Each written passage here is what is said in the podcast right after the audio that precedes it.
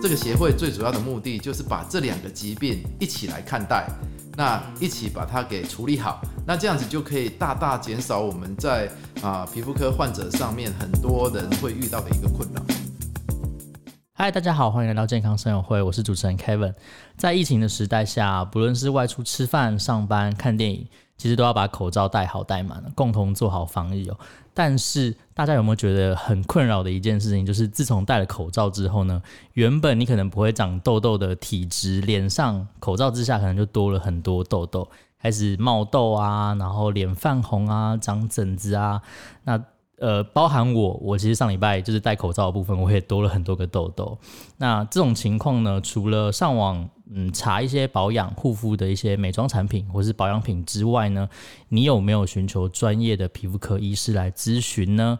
今天呢，就让我们欢迎今天的专家，台湾青春痘暨玫瑰斑协会的理事长，还有皮肤科医师邱品琦医师。那欢迎邱医师。好，Hello 主持人，Hello 各位听众，大家好啊，我是皮肤科邱品琦医师。那目前是美知道皮肤科诊所院长。那诊所主要就是在处理痘痘哦、玫瑰斑，还有像这个啊药妆品的一些咨询跟这个美容医学的部分啊。所以像刚刚主持人提到的一个痘痘的问题，其实是在我们啊皮肤科非常常见的一个状况。尤其啊这两年大家都要长时间戴口罩，其实多了很多因为啊戴口罩造成痘痘的一个状况。嗯，呃，刚才有提到有一个特别的协会哦，就是呃台湾青春痘暨玫瑰斑协会。那您在这边是担任理事长一职哦。那我们今天也是呃其中一个主题就是要谈到这个协会。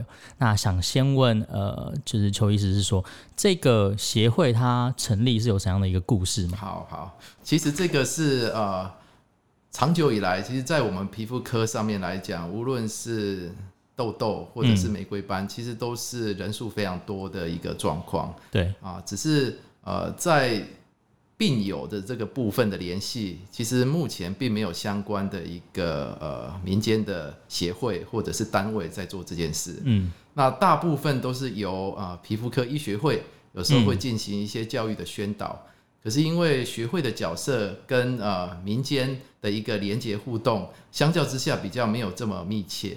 所以变成我们就在思考说，在这两个这么常见的皮肤科疾病的一个状况之下，怎么样能够拉近我们皮肤科医师跟民众之间的一个关系？嗯，因为我看很多那种像比如说癌症啊，或是各大疾病，其实他们都有那种病友会，对会提供一些可能呃这种学会啊，或者是说大医院可能没有办法给到一些民间的资源。对哦，所以这个协会也是 for 这样的目的。是的，那因为在呃这几年来讲，皮肤科很多的慢性病啊、呃，慢慢都有成立相关的一个病友协会。嗯，最主要的一个缘由，就是因为现在这几年的医疗上，其实不是呃单方面的医师的一个决定，它常常是需要跟啊、呃、病患做一个决策共享，还有一些讨论。那这时候，其实患者他对这些疾病的了解就很重要。欸、嗯，那。这几年，因为很多的新的药物或新的治疗方式，也让我们在治疗皮肤科的慢性病的时候，有更多的一个方法可用，而且效果更好。所以在啊，如何提升我们的治疗的预后跟效果，就变成是需要双方一起合作。可是双方合作需要有一个平台。对，哎，那所以这几年慢慢的啊，在很多的一些慢性疾病。都陆续会有这样子的一个协会出现，无论是罕见疾病或者是一些呃各个身体领域的一些疾病都有。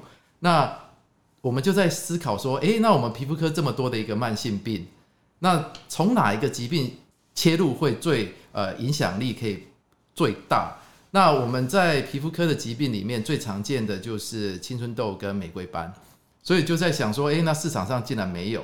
那我们就可以呃来试试看有没有有没有办法自己来成立这样子的一个协会来帮忙大家。嗯嗯嗯。所以这协会是在去年创立的。哎，对，去年开始做发想，那今年就陆陆续续开始做一些前置的准备动作。那也呃开启了一些呃网络的卫教的活动。那希望先从这个民众的卫教，让大家啊、呃、多了解一下相关啊、呃、痘痘跟玫瑰斑的一些讯息。那之后，我们再呃把这个组织扩大，看怎么样能够做不同的横向的联系，让更多人可以参与，那可以把这个影响力可以发挥到更大。嗯嗯，对，是不是？其实呃，如果民众他越了解这些卫教资讯，在比如说看诊或是用药上，他们会更加配合，或者说治疗效果更好。哦，这是绝对的。啊，因为其实在这几年，很多的时候，我们在用药的时候，都需要跟患者讨论它可能的作用跟副作用。嗯，那这时候如果他能够对啊这些议题有进一步的了解，他就可以更知道到底我们临床医师的想法。那还有他也可以更加配合啊来做后续的一些保养的调理啦、生活的调整啊等等的。那这样整个效果就会比较好。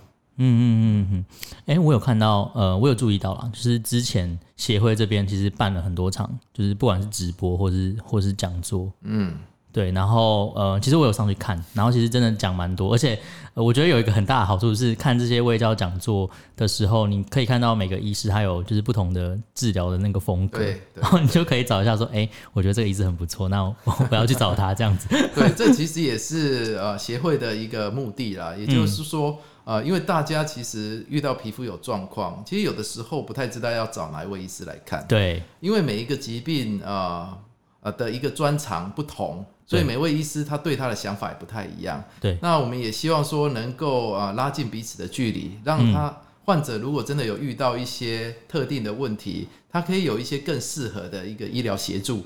那他也知道要去哪里寻求。那这样子的话，其实呃一方面可以让呃，患者的治疗效果更好。二方面也可以让医师呢更能够啊、呃、了解这些民众的想法。嗯嗯嗯嗯，了解。呃，名称取名叫做青春痘跟玫瑰斑。对。那我想知道说这两个的差异，就是可以请那个理事长稍微简短的讲一下，说这青春痘还有玫瑰斑这两项。哦，这个问题其实老实说要简单回答还不太容易，因为都是大灾问哦。那我们就一步一步来讲。OK 啊，首先我想青春痘这三个字大家都听过，对。可是其实啊，在英文的原名上面，青春痘最早的名字叫 acne，这个字其实它并没有只是青春痘的概念，它其实就是指我们脸上会长的一些啊特定的丘疹为主的一个皮肤病。那这个会长这样子的一个状况，其实从新生儿啊、呃、到婴幼儿，到小朋友，到青少年，到成人，甚至到老年，都有相对应的痘痘。嗯，哎，所以大家一定听过，其实除了青春痘之外，这几年大家最常听到就是成人痘。哎，所以它其实也广泛的列在这个痘痘的领域里面。那为什么我们当时候啊会用青春痘当做这个协会的名字？最主要原因是因为。在我们这一生里面，这么多的痘痘的状态之下，最常见的还是青春痘。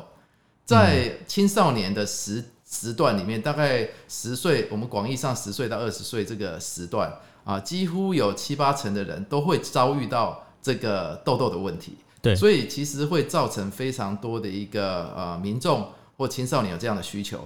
第二个部分呢，这个时段的痘痘如果不好好处理，常常会留疤。痘疤还有暗沉，是，所以会造成后续更多心理上或者是生理上的一个伤害。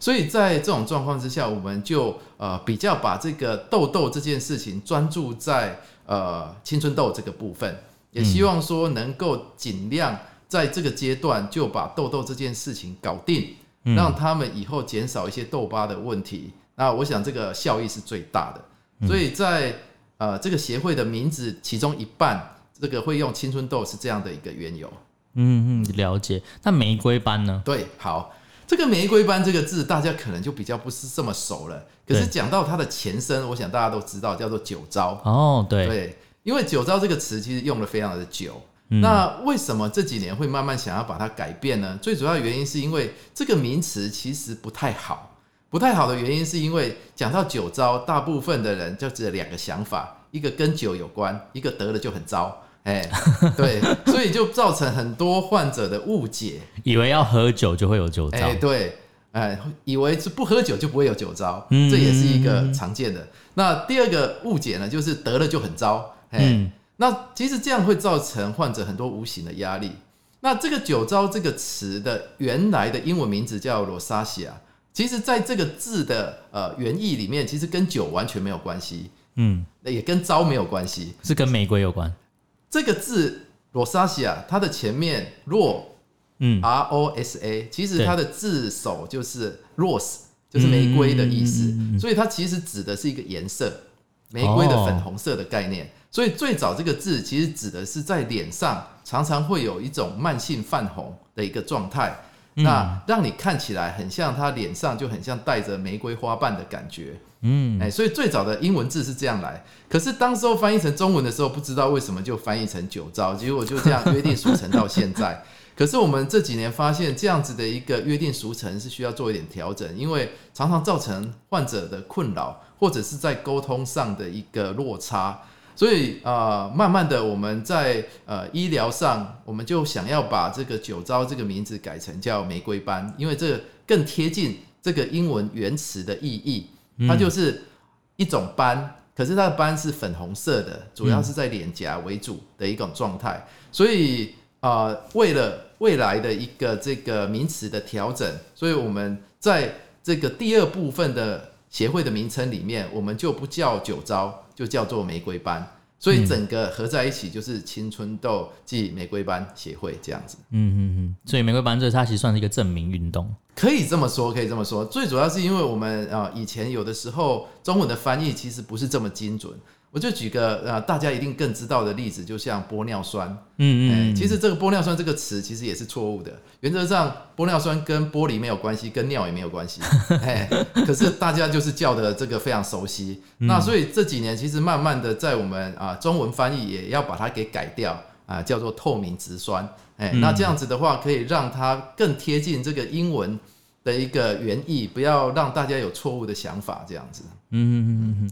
呃，会有青春痘跟玫瑰斑，还有另外一个原因啊，我有呃上网有查到，嗯、就是这两个很相近，很类似，对，对就常常你会搞不清楚到底自己是青春痘还是还是玫瑰斑，对对，那他们相近之处跟不同之处又在哪里？好啊、呃，这个问题其实在皮肤科界，老实说已经困扰了将近一百年。哦，这么久，在一百年前，其实教科书是把这两个疾病写在一起的。哦，对，那当时候他们就发现这两个疾病其实常常可以发生在同一个人身上，所以甚至当时候学者认为这两个疾病是一起的。对，所以他们在诊断上就写叫 acne rosacea，就是把痘痘跟玫瑰斑全部写在一起，哎，当做一个疾病的病名。甚至现在很多的教科书在讲痘痘。的一个部分都会把玫瑰斑放在里面，嗯，所以其实这两个疾病是在临床上是呃互相有一点关联，可是完全不一样。借由这我们这十几年来、二十几年来的一个呃临床跟基础的研究发现，这两个疾病只是容易长在我们脸上的一种啊、呃、皮肤病，嗯，可是它的缘由其实完全不一样，哎，它的致病机转也不同，它的预后也不一样。它的后遗症也不同，所以现在来讲，这两个疾病其实是分开的。它可以发生在同一个人身上，可是你必须要写两个病名。哎，你要写青春痘，另外一个就是它还有合并玫瑰斑，就是这样。所以这两个疾病在这几年，我们发现其实它的治疗上会有一些差异。之后，我们就对这两个疾病有更啊进一步的认识。可是因为常常长在一起，而且又在皮肤科非常常见。所以我们就想说，这个协会最主要的目的就是把这两个疾病一起来看待，那一起把它给处理好，那这样子就可以大大减少我们在啊皮肤科患者上面很多人会遇到的一个困扰。嗯嗯嗯，因为近一百年之后才就是被证明，可能民对对于民众来说啦，要分辨又更困难，对，还是交由专业的医师分辨比较快。嗯，如果想要知道要怎么分辨跟它里面的细节哦，可以到那个那个 TARS，TARS 的那个缩写，它是那个玫瑰斑呃青春痘暨玫瑰斑协会的缩写。对，大家可以到 TARS 的官网上面，还有有 FB 嘛，对不对？哎，对，可以到上面去看一下，就是更详尽的内容。嗯。所以要分辨这两个东西，既然就是连专业的医师也是可能到近期比较会分辨，那是不是就是对于民众来说，之前在分辨跟在治疗上是有一些嗯困难，或者说他们难以去做处理的？对啊，这的确是这样，因为呃这两个疾病虽然看起来非常常见，可是在市场上的确有不少的一些迷失啊，或者错误的一个治疗的方向啊，造成效果啊治疗效果愈后不佳。那最常见，我先从呃青春痘开始来举好了。对，呃最常见的迷失就是自己会好，很多、欸、我以为是自己会好，对，很多家长都认为说，反正小朋友长痘痘，等到长大就会好。对 对，青春期过了就好了。不是这么简单，很多人青春痘长一长之后，就直接变成人痘。所以一长就长了二十年以上，哇！对，那之后等到脸上留一一堆疤，再来想要做医美的治疗，其实都太太迟了。嗯，所以其实青春痘的治疗现在的想法完全改变，其实变成要及早做预防跟治疗，甚至在青春期的时候就要让它尽量不要长青春痘。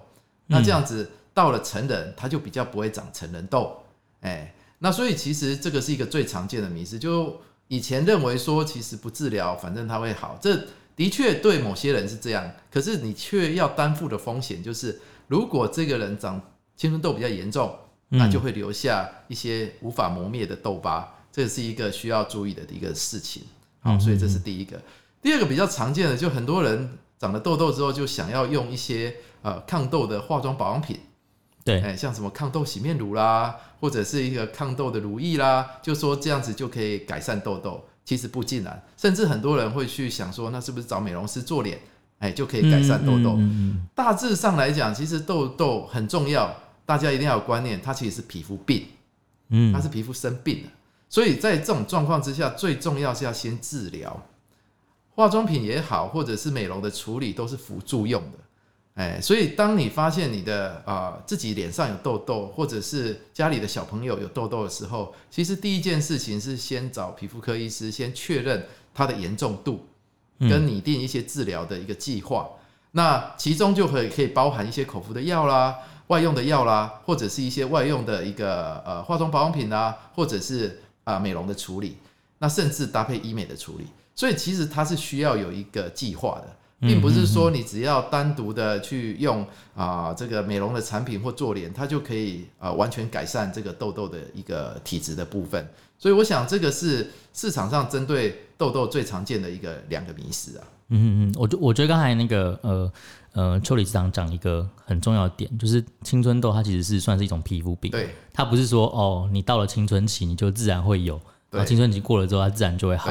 其实是因为你的皮肤可能状况不好，它才会出现，嗯、并不是说你进青春期这是一个自然的现象。对，那因为青春痘它的一个诱发原因其实蛮多的。嗯，呃，青春期只是其中一个诱因而已。呃，像大家应该知道，其实啊、呃，长痘痘还有跟压力有关，生活习惯有关，嗯、甚至荷尔蒙也有关，或是那个洗发乳，对，那个、外用的一些化妆保养品有关，甚至还有很多人是会。呃，跟一些生活习惯、饮食习惯有关，所以我们大部分啊，皮肤科医师在遇到痘痘的患者，都会先从他的生活上去了解有没有其他的诱因。嗯，光是吃药擦药，其实这个只是治疗的一部分。其实最重要是要找到它背后有没有什么可能的诱发因素，尽量去调整。那这样子，他以后治疗的一个维持就可以更好。哦，了解。哎，那我们刚才讲完了这青春痘的一些迷思哦，玫瑰斑，我相信呃迷思或者是说一个乱象应该是更多吧？嗯、对对对，啊，玫瑰斑的迷思呢，其实最常见的呃，我想大概有几个。第一个的话就是大部分的人呢，他觉得脸红是没有关系的。哎，像很多小朋友，嗯、其实我们发现啊，其实很多人玫瑰斑在小学就已经有一点症状了，有脸红红这样。对，常常就会被大人说是苹果脸。啊，很可爱，哦、对。可是他不知道说，其实这种慢性的脸比人家来的泛红，它其实就是玫瑰斑的一个早期的症状。嗯，那这时候其实就要特别注意，它会不会长大以后一直维持这种状况？因为一直维持这种脸会泛红之后，开始就会有血丝的问题，之后就会持续性的泛红，甚至严重之后就开始有丘疹脓泡跑出来了。嗯，所以小时候觉得可爱，长大可能就很恐怖。所以其实，当你如果发现你自己的脸比人家容易来的泛红，而且这个泛红在你休息之后也很难好，这个就是一个警讯了。那再来的话，就是常常呢，你喝了热汤，或者是吃了辣的东西，或者是到了比较闷的环境，你看一下你周遭的朋友，他们都没事，可是你的脸却红的跟关公一样。那这时候就要更注意，说你会不会有这种玫瑰般的体质？那早一点找皮肤科医师做处理，你就可以避免之后变成长期的一个呃泛红的一个状况。我觉得这也是一个很重要的一个提醒。嗯嗯嗯，其实我我从刚才听到现在，还有发现另外一个重点，就是呃，关于就是美容保养这一块，嗯，呃，美容保养是绝对不能做，还是说还是要先让医师看过，然后后面他是可以做的，比如说像做脸啊，或者是那一些的。呃，因为无论是呃青春痘也好，或者是玫瑰斑，它其实都是皮肤生病的，对，只是它生病的状况不太一样。啊、呃。青春痘比较是毛囊的一个问题。就是我们的皮肤毛囊它的代谢异常，或者是造成异常的发炎。玫瑰斑的问题相到相较之下就更复杂了。它除了呃毛囊的问题之外，它还跟表皮的一个呃保护能力有关，跟真皮的一个免疫发炎有关，甚至跟情绪也有一些神经的连结。所以它的一个问题点更复杂。所以在无论青春痘或者是玫瑰斑。我们第一件事情最重要，其实是要先厘清它的严重度。这时候贸然去做美容处理，其实不是很适当，因为要先分类。啊，在严重的状况之下，其实治疗是当务之急。嗯，它的效果才会达到比较快速的一个程度。你这时候如果是只是想说啊，擦点保养品或者做脸，它就可以改善，常常会延误了治疗的一个时间。嗯，哎，所以在治疗这两个疾病呢，我们都希望说，刚开始的时候先了解它的呃病理状况的严重度，先跟皮肤科医师讨论到底有什么样的一个治疗方式比较适合。那在治疗期间呢，再来了解说是不是有一些化妆保养品可以使用，或者是一些美容的处理、医美的处理能够做辅助。嗯哼，整个疾病的治疗还是要以医疗为主，那其他的部分可以当做辅助用。我觉得这样子的一个顺序呢，会比较适合，那也可以达到最安全的一个结果。嗯哼嗯哼，如果没有按照这样的话，它呃青春痘跟玫瑰斑它的后遗症会会有什么？好，除了刚才讲到，就是就是皮肤可能之后会有痘疤啊等等。对对对，这里就是我们最在意的地方，因为这两个疾病呢，其实到后来最严重的副作用都会跟影响到生理状况。哦，像。痘痘呢，严重的时候会留痘疤嘛？刚刚知道。对对对，痘疤其实呢，你看到的是脸上的疤痕，对。可是其实很多人到最后会影响到情绪跟心理，它会产生这种比较呃不太不太敢跟人交往，会啊、呃、社交会比较呃闭缩。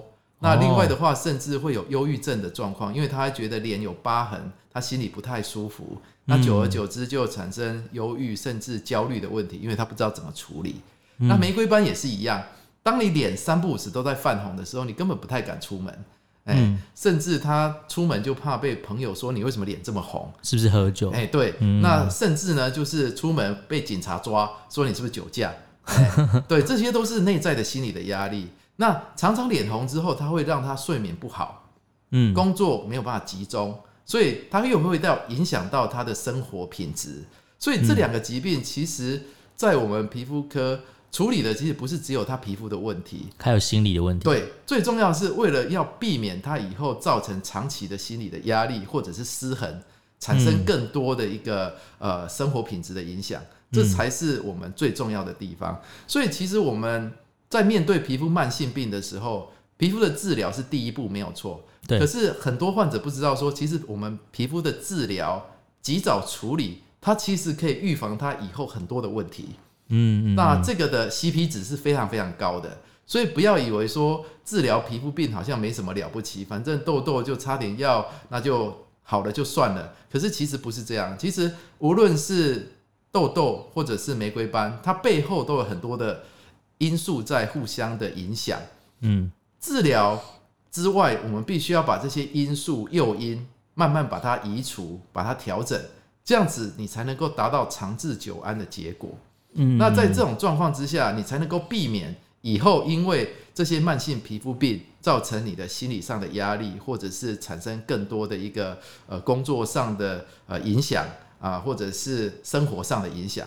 所以我觉得这个是这个协会最重要想要去宣导的事情。嗯嗯嗯嗯，我觉得这个预防的观念很好，因为如果我今天就是刚好就是皮肤状况都很好的话，呃，真的啦，我的工作或是我跟人讲话的那个情绪都会超好，差很大。对，然后如果我长个痘痘或者什么，我就会一直去关心它，哎，就是有没有也很严重，会不会看到？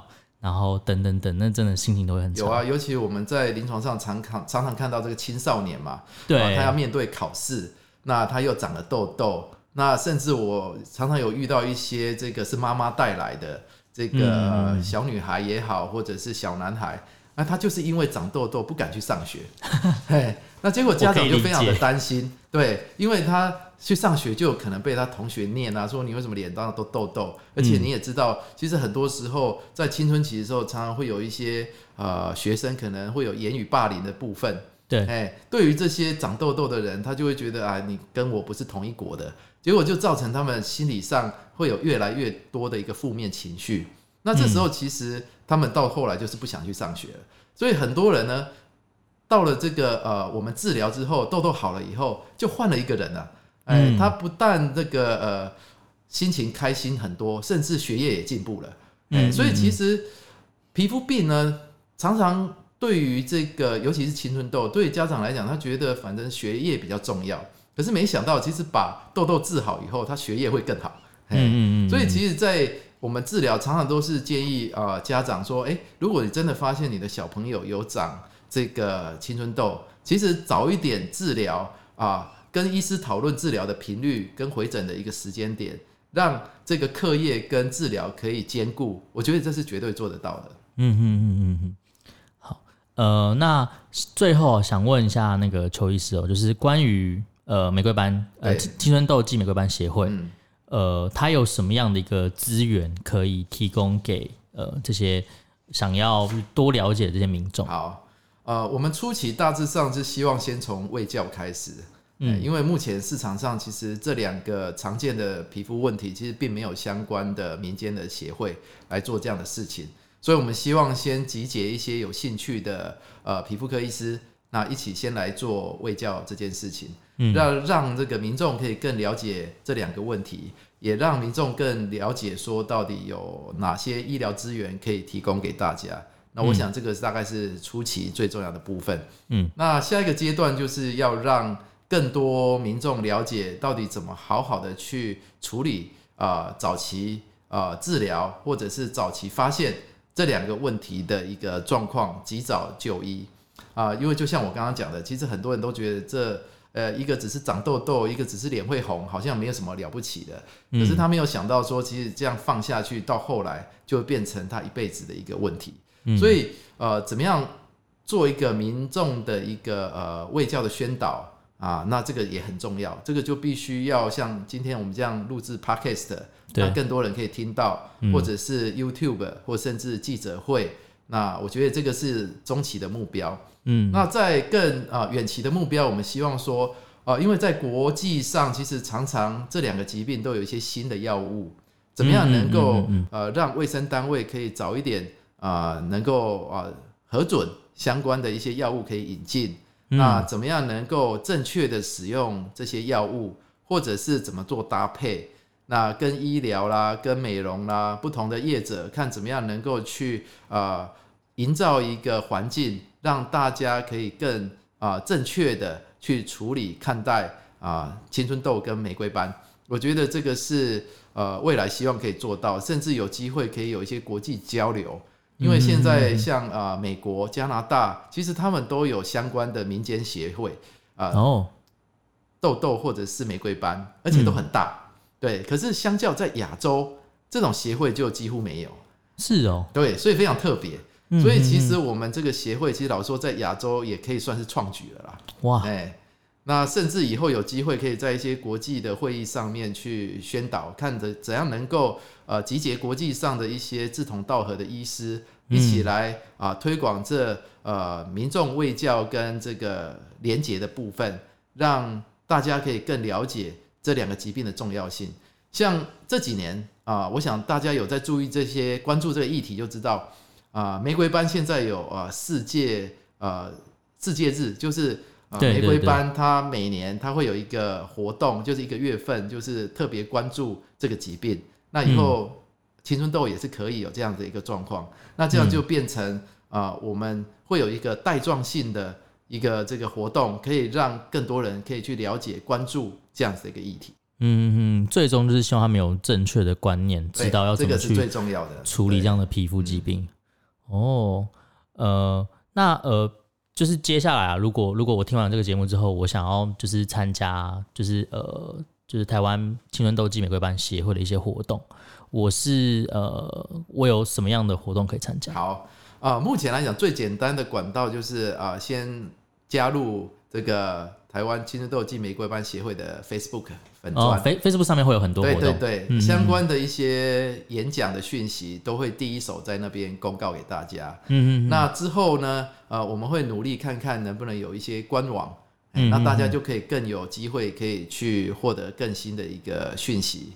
那呃，一步一步来做的，我们希望说，接下来有记者会，或者是有更多的一个横向的联系之后。那也可以邀请一些民众实体来参加，呃，在疫情比较平息的时候，嗯、那让这样子的一个呃正确卫教的讯息，可以让更多人可以知道，那甚至可以让病友之间可以互相打气，因为这两个疾病其实好好治疗，它的效果都很好，哎，所以很多呃一些病友的经验，这也很重要。那怎么样能够去正确的治疗，跟医师配合？搭配适当的处理，我觉得这都是可以做分享的。所以其实最重要就是希望说可以呃成立一个平台，让这个医病之间可以有一些良好的沟通，让这个呃有兴趣的皮肤科医师也可以多一点卫教的一个社会责任，那让民众也可以多一些管道获取正确的卫教讯息。那我觉得慢慢来做，那这样子的一个呃社会教育的功能啊就会越来越完善。嗯，是，其实，嗯，我我们常说啊，脸部其实就是一个人的门面啊，照顾好肌肤其实相当重要。如果肌肤出现问题的话，千万不是就是寻求一些呃可能偏方，或者是说呃医美，或是等等的。第一步不能先寻求这样，可能就是要先从呃正确的知识，然后从皮肤科医师这边来做。那因为每个人皮肤状况不同哦，其实可能别人。适合用的这些东西，可能对于你来说，这个是不适合的。所以如果有问题的话，还是先找医师评估，看他的状况。刚才那个邱理事长有讲到，看他的严重程度，然后还要做明确的分类。那后续再来做这些医美啊，或者说治疗啊，或者是等等这些东西。好，今天非常感谢邱医师给我们这么多正确的观念哦。不客气。要再次宣传一下，就是青春斗技玫瑰班协会。对，缩写叫 TARS，T A R S。好，大家可以到 TARS 的 FB 粉丝专业来看他一系列的活动。那谢谢今天邱秉奇理事长的分享，不客气，不客气。那我们节目就到这边告一段落。好，我们谢谢大家，下集见喽，拜拜。好，拜拜。